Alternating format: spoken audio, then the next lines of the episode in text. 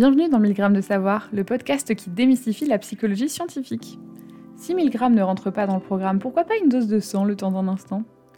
Et si, pour introduire l'épisode d'aujourd'hui, je vous posais quelques questions? En fait, je vous en ai déjà posé une, alors je me permets de continuer. Pourquoi est-ce que nous avons honte de dire que nous sommes fans de Céline Dion, des pizzas hawaïennes ou des compétitions de pétanque?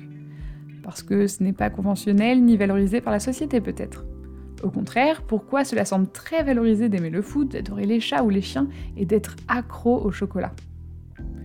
La question devient donc concrètement pourquoi certaines choses sont considérées normales alors que d'autres non?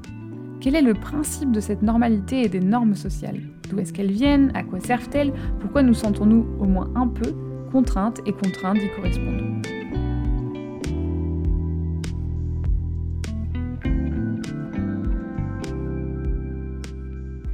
Les normes sociales, qu'est-ce que c'est? On peut définir les normes sociales comme suit. Une norme traduit l'impact du social sur les comportements et les jugements individuels. En effet, les normes sociales sont des règles ou des normes de comportement produites par le groupe qui servent souvent de guide pour les actions des individus au quotidien. Elles vont également fournir des prévisions sur la façon dont les autres vont agir et favorisent ainsi une meilleure coordination dans la vie sociale. Les normes sociales vont donc se manifester à travers nos habitudes du quotidien, à travers des valeurs ou encore des croyances partagées. Pour mieux comprendre les normes, il est donc important de s'intéresser aux distinctions que l'on peut faire au sein de celles-ci. D'abord, nous pouvons faire la différence entre les normes injonctives et les normes descriptives. Les normes injonctives renvoient aux croyances des gens sur ce qui devrait être fait. Il s'agira alors de croyances sur les bonnes façons de se conduire, de se comporter, de faire les choses pour être conforme à ce qui est attendu au sein d'une société et ou d'un groupe donné. Les normes descriptives, quant à elles, font référence aux croyances sur ce qui est réellement fait par la plupart des autres membres du groupe social. Il s'agira donc de croyances créant des normes à partir de la prévalence d'attitudes ou de comportements. Donc dans l'idée, plus quelque chose est pensé ou effectué, plus cela semblera constituer une norme. Les normes traduiront alors soit un idéal concernant ce que l'on pense qui doit être fait, ce qui est approuvé ou non socialement, ou des croyances par rapport à ce que font les autres. Notons cependant que dans certaines situations, il est possible que les normes descriptives et injonctives entrent en contradiction. Si l'on prend l'exemple du changement climatique et la tendance générale à l'inaction, nous constatons la chose suivante. La norme descriptive, donc ce que l'on observe réellement, est l'absence de changement significatif dans les modes de vie individuels et collectifs. Alors que pour beaucoup, la norme injonctive, donc ce qu'il faudrait faire, est qu'il faudrait changer radicalement nos modes de vie. Et pourtant. Dans les normes sociales, on pourra aussi différencier les normes de comportement et les normes de jugement. Les normes sociales vont donc autant nous indiquer les comportements et conduites à adopter en fonction des circonstances dans lesquelles nous sommes, mais aussi les jugements, attitudes, opinions et croyances qui sont préférables à avoir en fonction des contextes et dans différentes situations de la vie sociale.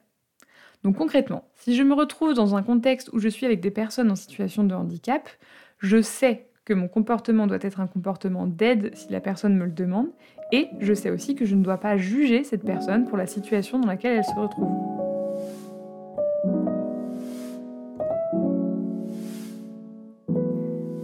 Servent les normes sociales et comment intégrons-nous ces normes? Globalement, les normes sociales permettent aux êtres humains de coexister de manière harmonieuse au sein d'une même société.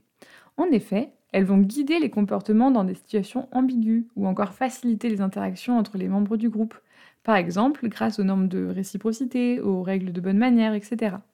Elles vont également permettre de protéger des valeurs ou des notions favorables à une vie en communauté comme la norme de porter des vêtements publics, la norme de ne pas jeter ses déchets par terre, la norme en termes d'hygiène corporelle par exemple.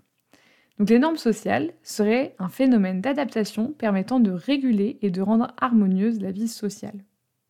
Les normes sociales vont être transmises à travers la socialisation, c'est-à-dire grâce à nos parents, nos enseignantes et enseignants, nos pères, mais aussi les incitations de dirigeantes et dirigeants, comme les politiciens et les politiciennes, les figures religieuses, ou encore l'apprentissage par observation et le contrôle social. Les normes sociales sont donc perpétuées de manière très diverse. Donc pour les premiers cas cités, la socialisation et les incitations des institutions dirigeantes, elles seront transmises dans les interactions avec des figures d'autorité, les parents, les professeurs, les dirigeantes et dirigeants, de façon explicite avec des indications ou de façon implicite. Ensuite, l'observation d'une personne qui effectue un comportement pourra nous inciter à refaire ce comportement et donc le diffuser à travers d'autres personnes. Il s'agira de l'apprentissage par observation.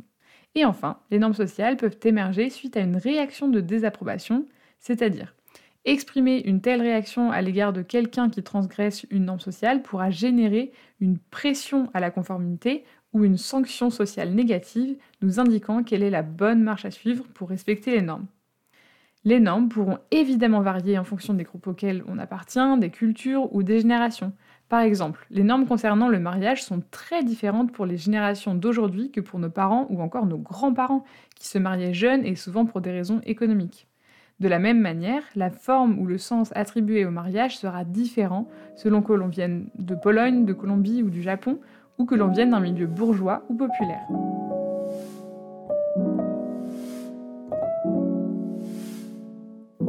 Maintenant que l'on a présenté ce que sont les normes sociales et la manière dont elles sont transmises, on pourrait se demander quelles conséquences ont-elles? La norme sociale peut être perçue comme une des nombreuses influences du social sur nos comportements et nos jugements individuels. Le simple fait de connaître ces normes va donc autant orienter nos comportements que nos attitudes, soit ce que l'on fait et ce que l'on pense. Un exemple amusant de l'influence des normes sociales est ce que l'on nomme l'ignorance pluraliste, autrement appelée ignorance plurielle. Euh, qu'est-ce que c'est que ce concept-là, me direz-vous? Il s'agit en fait d'une erreur que chaque individu est susceptible de commettre en jugeant les positionnements de la pluralité, donc c'est-à-dire du groupe, par rapport à une norme sociale. L'idée est la suivante. Une personne n'approuvant pas la norme du groupe va tout de même se comporter comme les autres membres parce qu'elle pense que les autres adhèrent à cette norme, parce que leur comportement en faveur de cette norme reflèterait l'approbation unanime du groupe par rapport à celle-ci. Parce que les individus pensent être seuls à avoir un avis déviant, ils préfèrent agir comme la majorité parce qu'ils pensent que tout le monde approuve cette norme sauf eux. Vous pouvez boire par exemple de l'alcool en quantité lors d'une soirée, pensant que les autres boivent aussi parce qu'ils approuvent cette norme, pourtant il est possible qu'eux aussi ne préfèrent pas boire, mais que chacun et chacune consomme de l'alcool en pensant que c'est ce qui est attendu et consensuel. En réalité, en, agissant tous et toutes de cette manière, nous prenons le risque de perpétuer des normes qui ne conviennent en réalité pas à de nombreuses personnes. Pour que cet effet se produise, il suffit que la norme soit assez puissante pour inciter les gens à agir d'une manière qui ne correspond pas à leur positionnement personnel. Un autre exemple pertinent et typique de l'influence des normes sociales sur les individus est ce que l'on appelle le conformisme. Se conformer sera alors adopter un comportement en accord avec la norme admise. Nous mettrons en place des comportements de sorte à ne pas dévier de ces normes sociales qui nous indiquent ce qui est attendu de nous dans la société dans laquelle nous nous inscrivons. Ce phénomène sera visible dans nos démarches de consommation, en matière de goûts musicaux ou de mode par exemple. Donc en fonction des groupes auxquels nous appartenons, la norme sera d'aimer plutôt tel ou tel type de musique, d'avoir tel ou tel style vestimentaire, etc. On imaginerait plus difficilement, au premier abord, un jeune de la haute bourgeoisie catholique traditionnaliste écouter du reggae ou du punk anarcho-communiste. Après, tout est possible, mais globalement, les normes sociales vont nous guider et nous aurons donc tendance à adopter des codes qui sont normaux dans nos groupes de référence pour éviter le conflit et préserver l'approbation du groupe pour se faire accepter parce qu'on a intériorisé ces normes. il y a plein de raisons. Attention cependant, ces normes sociales peuvent avoir des effets négatifs mais aussi bénéfiques, voire essentiels pour les individus et les groupes. Dans beaucoup de situations, les normes sociales pourront être un guide pour savoir comment penser ou agir de manière appropriée dans la société, afin de favoriser une meilleure harmonie dans la vie sociale. Alors maintenant, peut-être que vous comprenez mieux pourquoi vous vous sentez si seul ou déviant, déviante à l'idée d'adorer le travail de Jules ou Johnny Hallyday, d'aimer danser dans la rue ou détester l'alcool. Merci d'avoir écouté cette capsule de 100 grammes de savoir réalisée et comptée par Sarah Levaux, doctorante à l'université Lumière Lyon 2, avec les relectures de Ken Zonera, Julia Eberlen et Pascaline Van Host.